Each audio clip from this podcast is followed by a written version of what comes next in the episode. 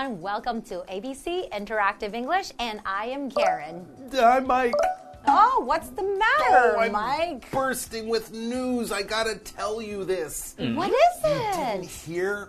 The word on the street is that you know Matt, our coworker. Uh huh. He's dating two girls at the same time.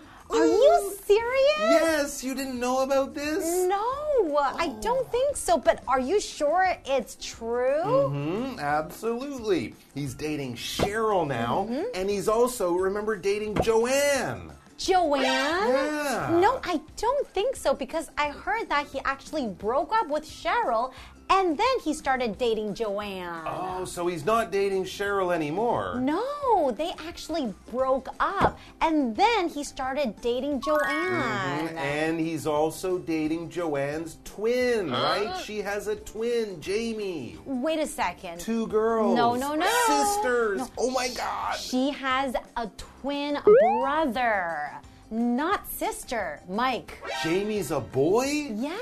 Yes. So when I saw him with the same girl, that It's the same girl. It's oh wow. Mike, you can't go around and spread rumors like that. well, okay, I but Mm-hmm. think Matt will be upset, and you know what? He watches the show. you're right. Matt, this is not me Hi, saying that it's uh, Mike. You're, you're a good guy and would never date two people, especially sisters, at the same time. you are a decent guy, and we love you. Mm. We do, but we also love gossip. Sorry. That's right, and that's what we're talking about today. We will be talking about gossip and rumors. Mm-hmm. Let's get into it. I gotta tell you about Shane. Shane, oh my gosh, I heard something too. Shh, don't tell them.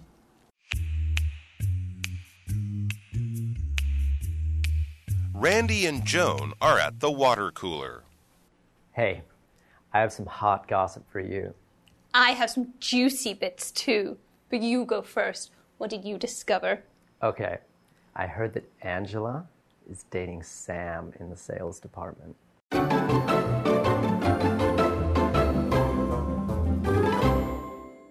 So we are talking about gossip and rumors today, right? That's absolutely right. And actually, these words are fairly similar in meaning.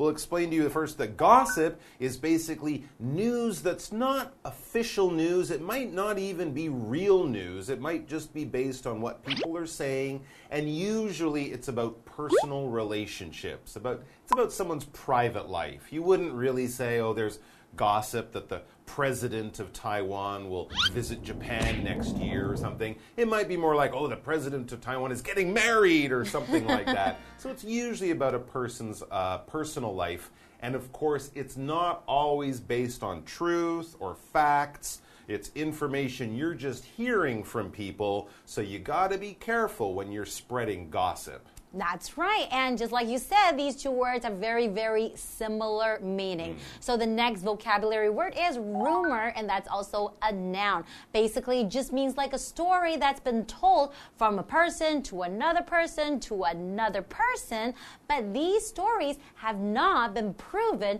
to be true. And these things can get a little bit dangerous because sometimes you don't know if they are true, but they're being passed around, and eventually people will start believing them, right? Mhm. And if it's embarrassing or untrue, it can hurt people's feelings. It can damage relationships. So, gossip about people you know, you should treat much more carefully than maybe gossip about movie stars or That's something. right. That can be entertaining, but when it's about people you know in your life, you got to be careful with stuff. Well, let's look at part A, our first dialogue. We have three for you coming up, and this is the first one today. And I see the title there is Water Cooler Gossip.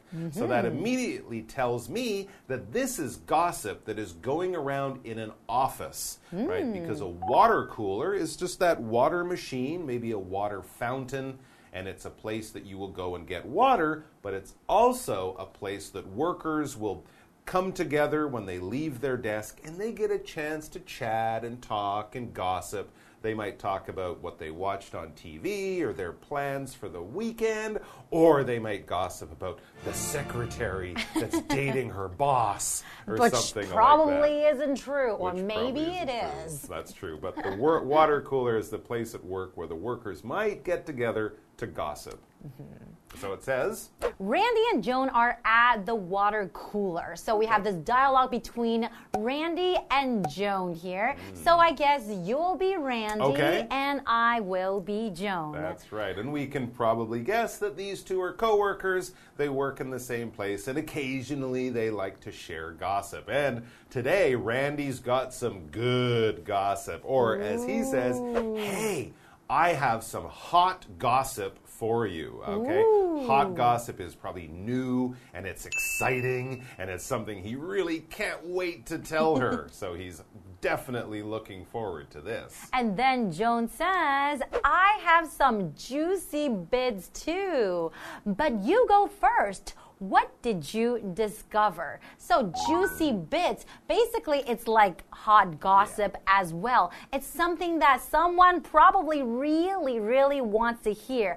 But it will probably cause some drama as well. And it's probably about somebody's personal relationship with somebody else. So that's called juicy bits. There you go. And to discover is to learn something new, to find new information, maybe because you're looking for it, or maybe because it was an accident. Of course, we can use this in a serious way to talk about how scientists discover new things in science. They make discoveries, that's the noun form, but you can also just learn new things, things that you didn't know before, and maybe you're a little bit interesting or surprising to you. I discovered something new about my friend the other day. They're really good at playing the violin. I didn't mm-hmm. know this. It's interesting, new information.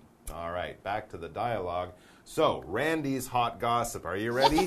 Here Yes, it I comes. am. He said, and they're probably kind of whispering this a little bit because they don't want everyone to know. He says, Okay, I heard that Angela is dating Sam in the sales department.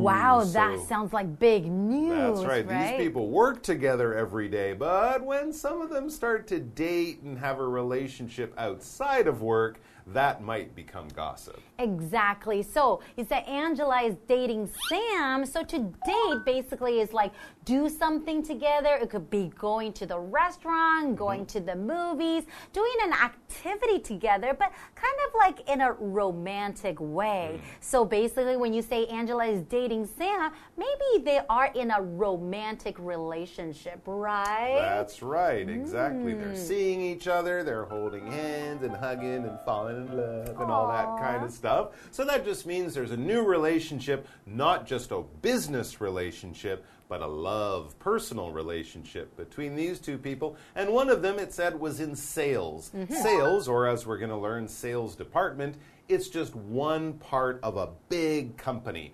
Big companies will have hundreds or thousands of workers. They'll be broken up into different departments or divisions. Sales will be the one that goes out, meets customers, and tries to get them to buy the mm-hmm. products the company is making. Other workers will have different jobs, making the products or doing other things, advertising the products. But the salespeople, we often say salesman, saleswomen, salespeople, they will be the ones going out, meeting the new customers, and trying to get them to buy. Hmm, that's right. Well, I wonder what's going to happen next. How about let's take a short break and we'll be right back. I want to hear Joan's gossip.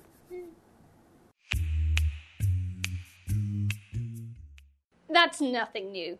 She's now dating the new guy in the mailroom. Wow, she moves fast. Anyway, I also learned some interesting things about your new manager. You learned that he's the boss's son and that no other company would hire him. Yes. How did you find out? I have my sources.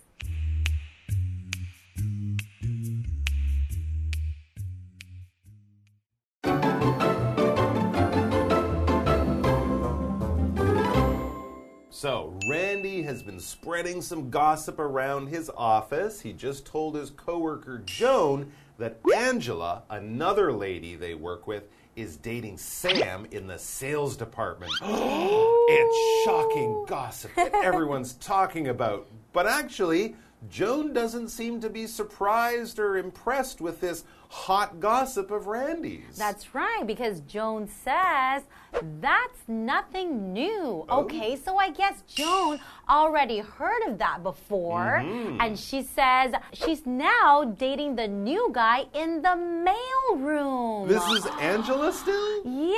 So no more Sam, now mailroom guy. Exactly. So she's dating the new guy. Like we said before, you know, dating someone, it's like in a romantic relationship with someone, right? Going and dating with the dates. new guy in the mail room. Interesting. So Joan's gossip is much hotter, much newer, much fresher than Randy's is. This is very exciting. Anyways, so uh, Angela now is apparently dating a guy who works in the mail room. Mail are letters, packages, postcards, things you write, put an envelope on, put a stamp on. Stick it in a mailbox. It goes to a mailman or a mail carrier. They take it to a post office. It gets put on a truck, boat, airplane, whatever, and gets taken to another place where it is delivered to a person who now has this piece of mail, this package or letter or something like that. And some big companies, they get so much mail and they send out so much mail, they need a special room and maybe a few workers,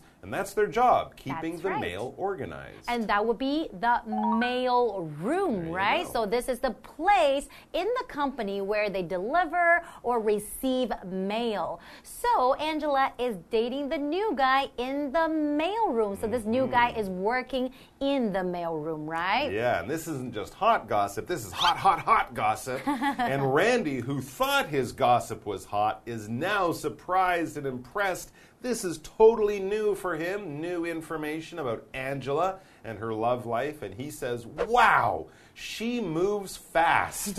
okay, so maybe she wasn't dating Sam for very long, mm-hmm. or maybe this really good looking guy is now working in the mailroom. He only started work on Monday, it's now Wednesday, and mm-hmm. Angela's already dating him or something. So she moves fast, she changed boyfriends fast or something like that. She has a very exciting personal love life, I think is what he's saying. And mm-hmm. then he goes on to say, anyway, I also learned some interesting things about your new manager. Ooh. he says this to Joan. So he doesn't just have one bit of gossip, he has another bit about Joan's boss. Wow. So he goes around and talks maybe about, you know, the gossip with everybody, right? Mm-hmm. Now, is that really a good thing to talk, you know, some gossip about your manager? I mean, the manager is someone who's in charge of you or a certain department, right? Mm-hmm. So usually that person, you're working for that person.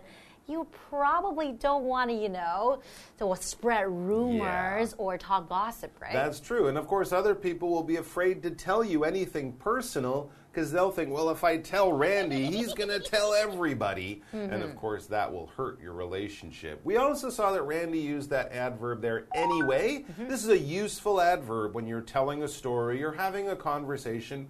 And you kind of want to change the topic, all right? So you can kind of talk about what are you doing on the weekend? Oh, that's interesting. So we talked about that. Now let's move on to the important stuff.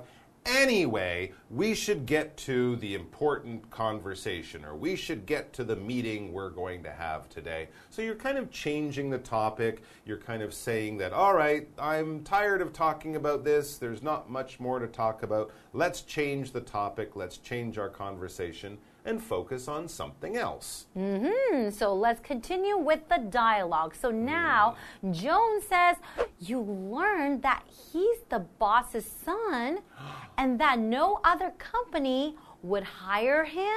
She knows this gossip too. Wow, so I guess they both have been, you know, like listening to other people spread rumors or, you know, talking about the gossip, right? That's right. Now, she kind of guesses she knows Randy's gossip about the mm-hmm. boss's son. That's why she said those things like a question. Yes. You learned that he's the boss's son and no other company would hire. Or is this the gossip you learned? Is this what you're so excited to tell me? Ha, mm-hmm. Joan says, I know that. Randy, though, is surprised that Joan knows this too. So he says, Yes. How did you find out? How do you know all my good gossip before I have a chance to tell you? So Joan says, Well, I have my sources. Wow. So source is basically it's a noun and it's mm-hmm. basically where she gets her information from. Mm. Maybe from a certain person or maybe if you're talking about the source of your information, it could also be from the news. It could also be from the newspaper or different places. It just means that where you got this information from, right? Hmm, exactly. That's frustrating when you know gossip and whoever you tell it to, they say, Oh, I know that. It kind of takes the fun away from it. So Joan seems to be the person who knows everything that's, That's going right. on in this office. She really does have great sources. All right, guys, that's all the time we have for today. But I think I heard word on the street is there's more gossip tomorrow. Ooh, I'm looking forward to it. Uh, it's going to be good. So come back for that.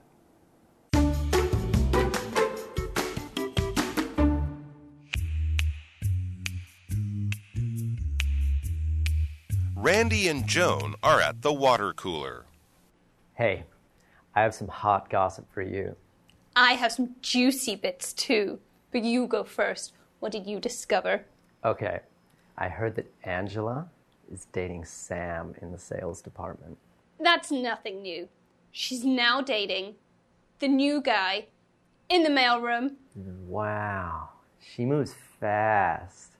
Anyway, I also learned some interesting things about your new manager. You learned that he's the boss's son and that no other company would hire him. Yes. How did you find out? I have my sources.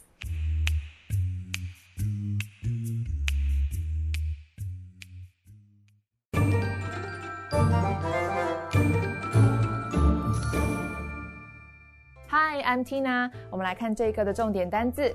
第一个，discover，discover 动词，发现。She just discovered that she has cancer。她刚刚发现她得了癌症。下一个单字 ，date，date 动词，约会，谈恋爱。How long have you been dating Ethan？你跟 Ethan 谈恋爱多久了呀？下一个单字，sales，sales 名词，业务指的是工作。那么 sales department 指的就是业务部。We need more assistants in the sales department。我们的业务部需要更多助理。最后一个单字 mail，mail 名词，邮件。Mail room 指的就是收发室喽。I usually read and answer my mail in the morning。我通常在早上阅读与回复信件。接着我们来看重点文法。第一个，You go first，你先吧。我们来看看这个例句。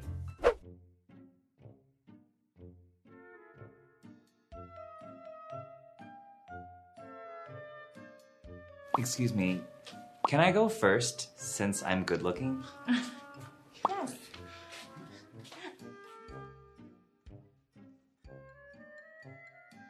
下一个文法，Somebody hears that 加主词加动词，某人听说什么事情。Hear 表示听说、得知。我们来看看这个例句：I heard that you won the game. That's great. 我听说你赢得了这场比赛，太棒了。最后一个文法 ，That's nothing new，那已经不新奇了。Nothing 加上形容词表示没什么的，一点也不怎么样。我们来看看这个例句：The movie is nothing good。这部电影没什么好看的。以上就是这一课的重点单词跟文法，我们下一课再见喽，拜拜。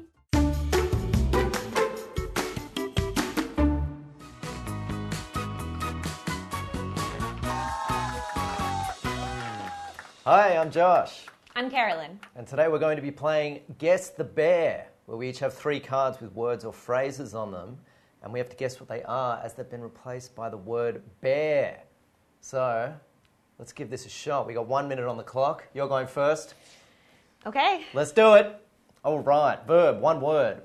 Dinosaur bones were bared in a canyon.